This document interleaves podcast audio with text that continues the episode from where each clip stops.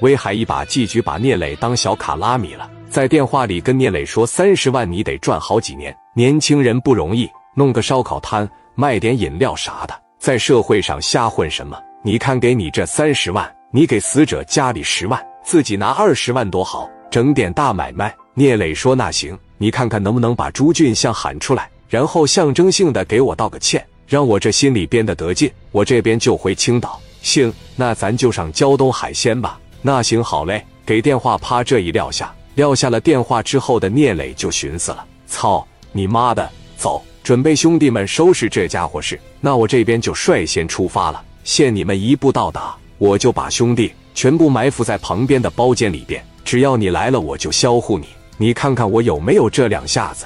一大帮人奔着那个胶东大海鲜，哇哇的就去了。有一部分兄弟被安排到了一楼，有一部分兄弟被安排到了二楼。聂磊定了一个标间，定了一个大包房，里边坐八十号兄弟绝对是没问题。然后聂磊一共就领着七八个人在桌上坐着。另一边季局就把电话打给朱俊相来：“喂，季局怎么样了？聂磊给面子了吗？”季局说：“他能不给面子吗？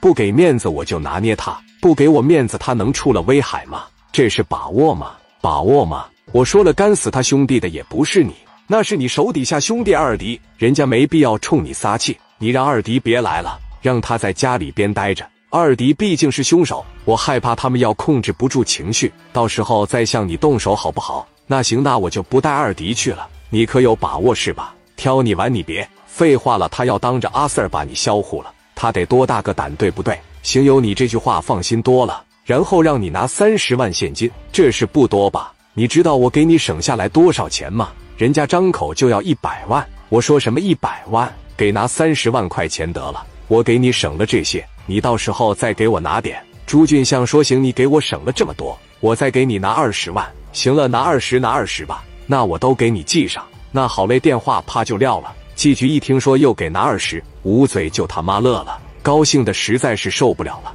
就想说四五十万能解决，那简直是太好了。说这么的，我带着兄弟过去赴宴，我过去给他道个歉，把钱给了，是咱就拉倒了。你听着，二迪拿你也不行去，知道吧？毕竟你是凶手，你真要是让人看着你，万一要是有情绪发生点冲动，是就不好解决了，知道吧？二弟说相哥，我觉得你是被吓破胆了。那我过去喝点能怎么地呀？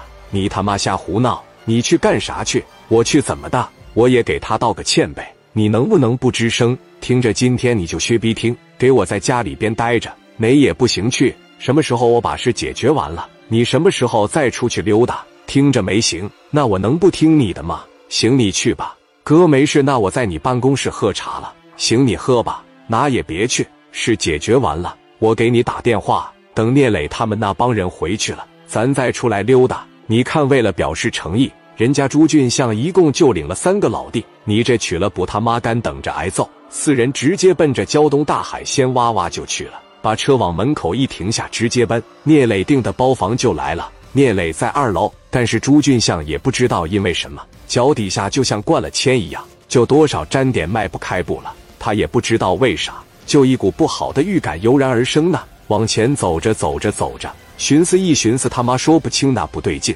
稀里糊涂的跟着就上楼了。把门啪的一打开的时候，坐在 C 位上的是聂磊，旁边坐着聂磊的兄弟们，后边是志豪和卢建强。俊相看聂磊第一印象，小伙的气场绝对是有，而且我打了这几个电话，应该不是在盲目的吹捧他往这一坐，一句话说不出来。聂磊问道：“谁是朱俊相？”磊哥你好，我是朱俊相，握手就不用了。季总往这一坐，说：“哥们，不要这么小气嘛！我瞅你这岁数这么小，那握个手怕什么的呀？行，那既然不握手，来吧，咱们就办事吧。”季总往这一坐，直接就说了：“先把钱啥的拿上来。”对对对，拿钱拿钱。这一说拿钱，从底下咔吧的一声放上了一箱子钱，三十万往前这一推，志豪从桌上给这三十万一拿，往自己脚底下一放，紧接着聂磊问了这么一句话：“你叫朱俊相？”对我是朱俊相，我兄弟不是你打死的是吗？